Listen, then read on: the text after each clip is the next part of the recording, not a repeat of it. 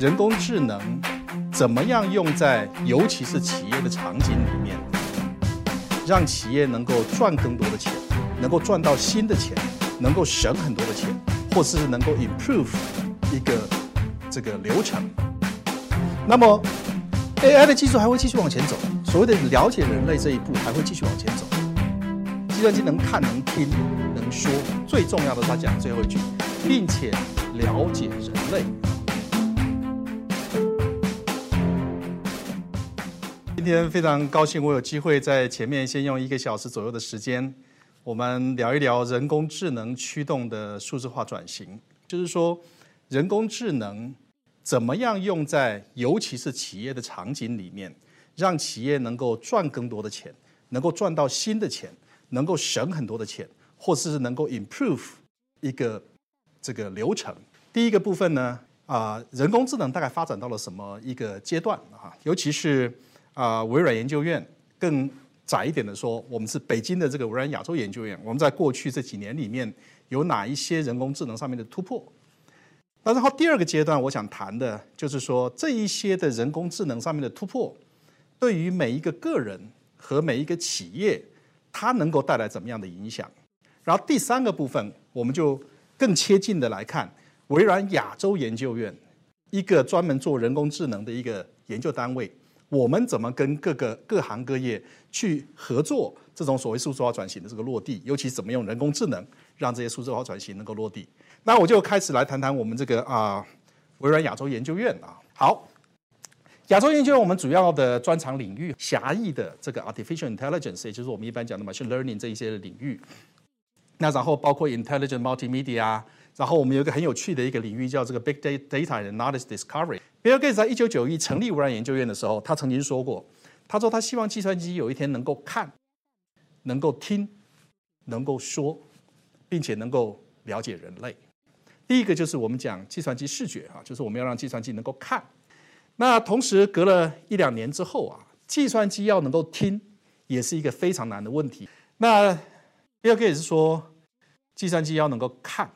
能够听。这个我们都做到了一定阶段啊。他说，计算机要能够说，这感觉到二十年前、三十年前，甚至我们在搭电梯的时候，都有一个像机器人的那种声音啊。这是三楼，请你下楼，这种声音，对吧？但是我们能不能让计算机说说的真的跟人说的一模一样，甚至于你完全没有办法辨识？哈，两三个月前啊，我们几个做这个啊语语音合成的这个同事。把我骗到录音间里面，跟我说：“哎，Tim，你来录个三百句啊，也就花你二十分钟。录完之后呢，他们就能够把我的所有的发音方式等等等全部通通 sample 下来。然后接着他不管他未来怎么样的句子，他只要打字打进去，就可以用我的声音发出来。所以我这个地方就就秀给你们听听一次哈，我就用英文念一次哈。他说。” Microsoft Speech and Language Team is enhancing its Azure Cloud Cognitive Service APIs to support the disconnected environment。好，那现在我去放出来，就是说，OK，他们我我没有我没有念这句让他们录走，这个是句子，就他们用文字打的，打完之后他就把用我的声音放出来。那我放给你们听看看，看跟我刚刚念的是不是很像 ？Microsoft Speech and Language Team is enhancing its Azure Cloud Cognitive Service APIs to support the disconnected environment，有没有跟我刚刚的非常像，对不对？然后我再给你再给你们听一次，我为什么要再给你们听一次呢？他连讲到一半吸那一口气都出现了，你再听一次啊。Microsoft Speech and Language Team is enhancing its Azure Cloud Cognitive Service APIs. to support the disconnected environment，很有趣啊！这个这个我我听了以后觉得非常非常的惊讶。然后这个啊，对他们后来就又想要骗我进这个录音间，用中文再录一次，我打死不去。OK，这不能再去了。再去之后呢，他他们可能会打电话给我老婆，然后讲很多我没有讲过的话，那我就惨了。不过 Bill Gates 讲的那个东西里面，他讲了四句话，不是三句。计算机能看能听。能说最重要的，他讲了最后一句，并且了解人类啊！但是了解人类更高明的，就是要做到，人家没说，你也没看到，但是你就知道要怎么做。咱们微软亚洲研究院在这个去年我们做了一个所谓的麻将 AI。我们讲 gaming 的这个领域，麻将这个东西是 AI 很不擅长处理，怎么去处理这 hidden information 变得非常的重要哈。那所以我们在去年，我们就在那个日本的这个啊天凤平台，天凤平台大概有十万多个人在上面打打麻将。那日本的天凤平台，它它就像围棋一样，它有一段、两段、三段，所以我们 AI 麻将打进了这个二十七个人的这个时段哈。那这是一个非常啊了不起的一个 breakthrough，不光是在中国。大幅的报道，在日本其实也大幅的报道这个所谓的 AI 麻将这件事情。好，我讲到这个地方，其实大概就是在讲一些微软，我们尤其是微软亚洲研究院，我们在 AI 上面的突破。好，接下来我们就很简单的谈一下这个啊 AI 用在数字化转型里面，怎么样去让个人。和让企业都产生更大的这个啊生产力哈，我们有一个好例子，我们就讲微软的这个 Microsoft 三六五，就是说我在打一篇文章的时候，我打打打打到这个地方，我突然就说，哎，微软亚洲研究院，然后你就可以把它一选项，它在右边那边就可以在整个这个 Internet 上帮你 browse 所谓的这个微软亚洲研相关的一些文章都帮你抓出来，同时它也跟你这篇文章最相关的这个顺序帮你这个啊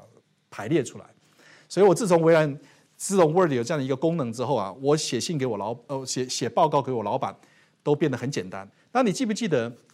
刚刚我跟你说，可以用人工智能跟人的智能连接之后，它可以让你的 productivity 增高很多。因为最后它产生右边这么多的选项，你一直往下拉，它有很多很多的选项。这么多选项呢，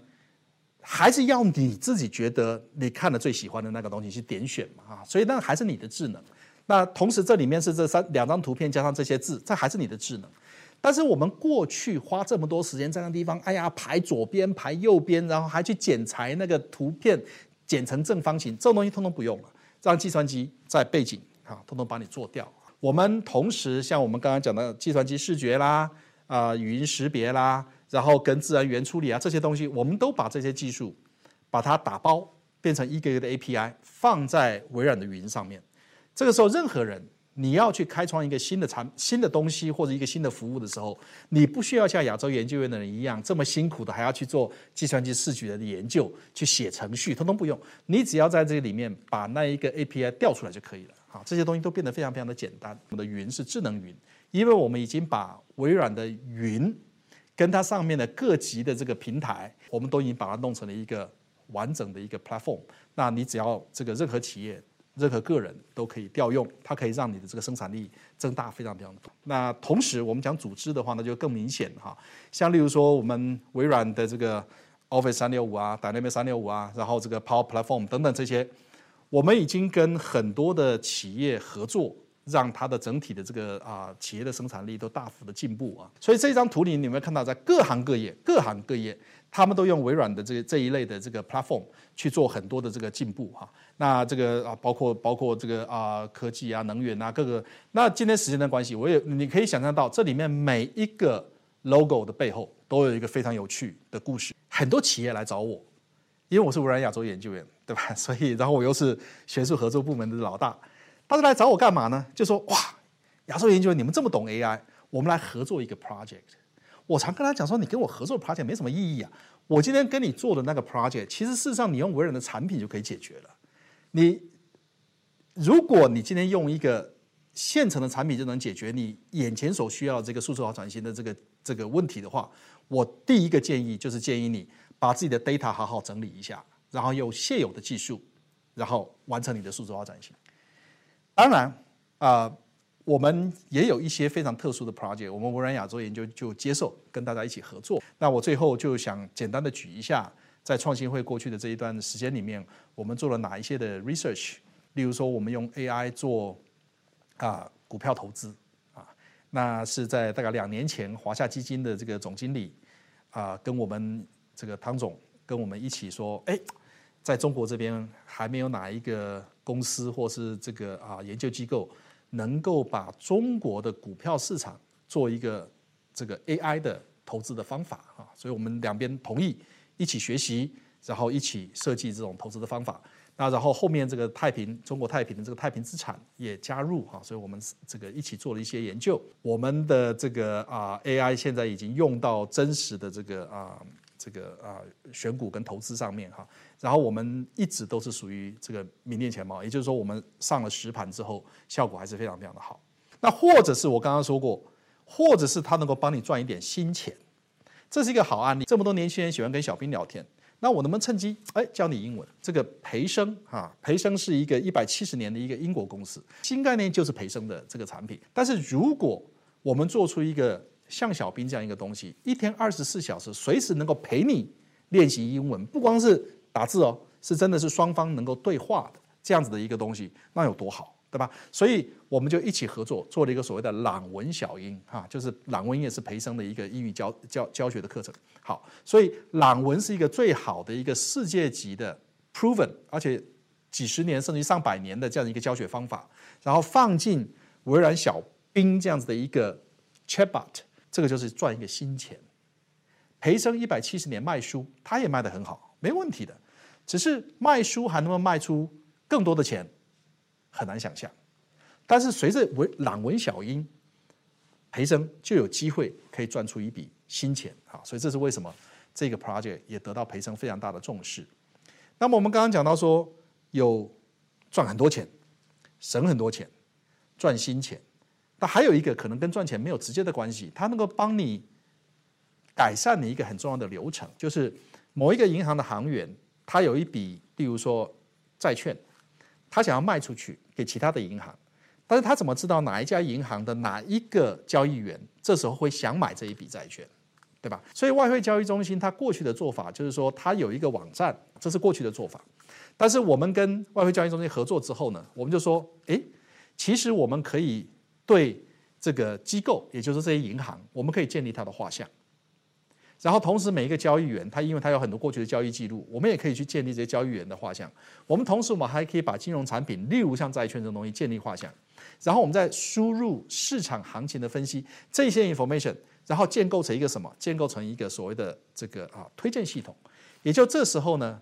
一个交易员他想要把一笔债券卖出去的时候，他不是只是登记在那边，也许三天，也许两个礼拜，有人会联络他。他是他有一个东西要卖的时候，这个系统直接就给他推荐，依照过去的这些经验里面，哪一个银行的某一个研究员，呃，某一个交易员现在最有可能想要买你的东西。你想想看，这个流程就得到非常巨大的一个改善啊。好，那我的最后一个啊例子哈，这个是一个真菌识别哈，我们是跟我们的创新会的会员这个辉瑞制药，辉瑞制药是全世界最大的这个药厂，跟他们合作的一个项目，真菌。像在香港脚就是真菌，真菌本身也许不是直接得了真菌，你人就死掉了。问题在哪里？问题在于真菌非常难识别。所以，我们辉瑞为什么想要解决这个问题？有一部分的原因是因为辉瑞辉瑞其实有很多真菌相关的药，所以他希望能够鼓励这些医生们去识别真菌啊。所以我们这个合作计划就是跟这个北京协和医院、跟辉瑞，然后无人亚洲研究院一起合作。你只要能够用显微镜把它拍得出来，把它上传到语音上面，帮你去做识别。然后同时告诉你这是什么这个菌，然后同时它可以用什么药。那么 AI 的技术还会继续往前走，所谓的了解人类这一步还会继续往前走。